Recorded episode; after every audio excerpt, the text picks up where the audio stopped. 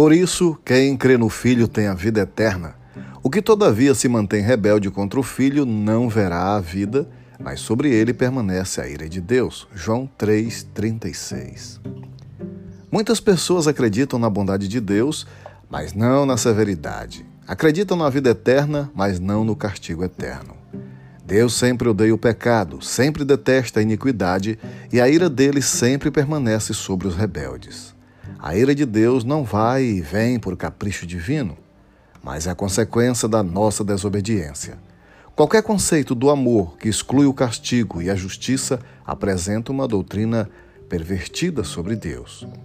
Por isso, quem crê no Filho tem a vida eterna. O que, todavia, se mantém rebelde contra o Filho não verá a vida, mas sobre ele permanece a ira de Deus.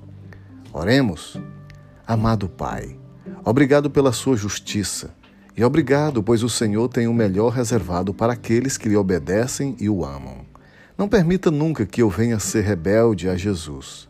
Não quero jamais provar da sua ira e muito menos provar do castigo eterno.